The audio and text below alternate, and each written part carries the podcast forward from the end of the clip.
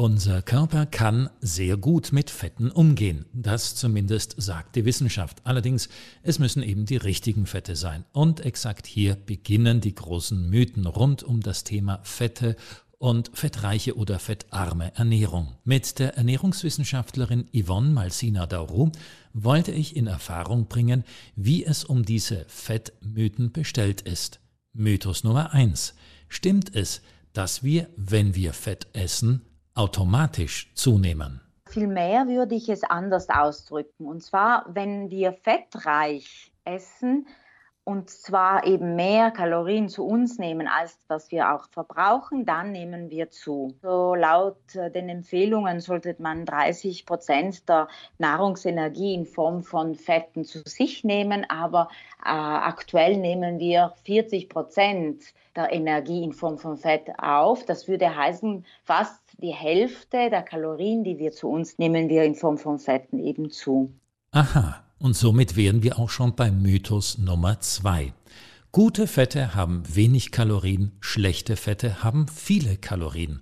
Stimmt dieser einfache Vergleich? Alle Fette liefern gleiche Kalorienmengen. Und zwar ein Gramm Fett liefert neun Kilokalorien und das ist mehr als das Doppelte, als was die Kohlenhydrate und die Eiweiße uns liefern. Trotzdem muss dazu gesagt werden, dass die sogenannten guten Fette, das sind dann die ungesättigten Fettsäuren, dass die in unserem Stoffwechsel unterschiedliche gesundheitlich günstige Funktionen haben, zum Beispiel im Nervensystem. Sie sind entzündungshemmend, äh, während eben die gesättigten und tierischen Fette eigentlich eben äh, sogenannten ungesunde, schlechte Fette sind.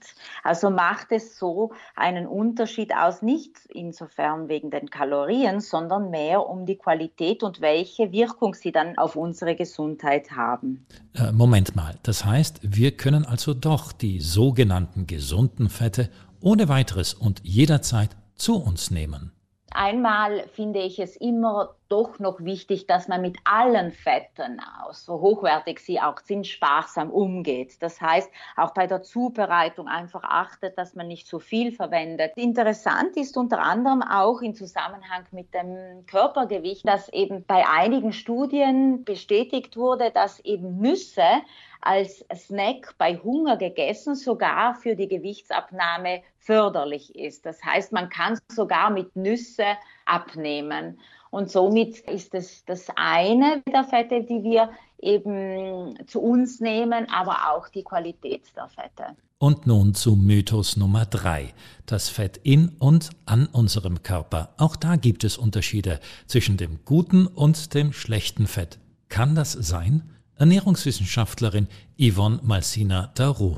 Es gibt eben das sogenannte weiße Fettgewebe und das ist nicht nur Energiespeicher, sondern hochaktiv, auch was eben die Hormone anbelangt, aber spielt auch eine wesentliche Rolle bei Entstehung von Erkrankungen wie Diabetes, äh, erhöhten Cholesterinspiegel oder Hypertonie. Währenddessen das braune Fettgewebe eine andere Funktion in unserem Körper hat, unter anderem auch die Energie in Wärme umzuwandeln. Das heißt, das braune Fettgewebe sogar Energie verbraucht. Und wir haben es wieder gehört. Fett ist und bleibt Fett. Gesund oder ungesund, gesättigt oder ungesättigt, weiß oder braun.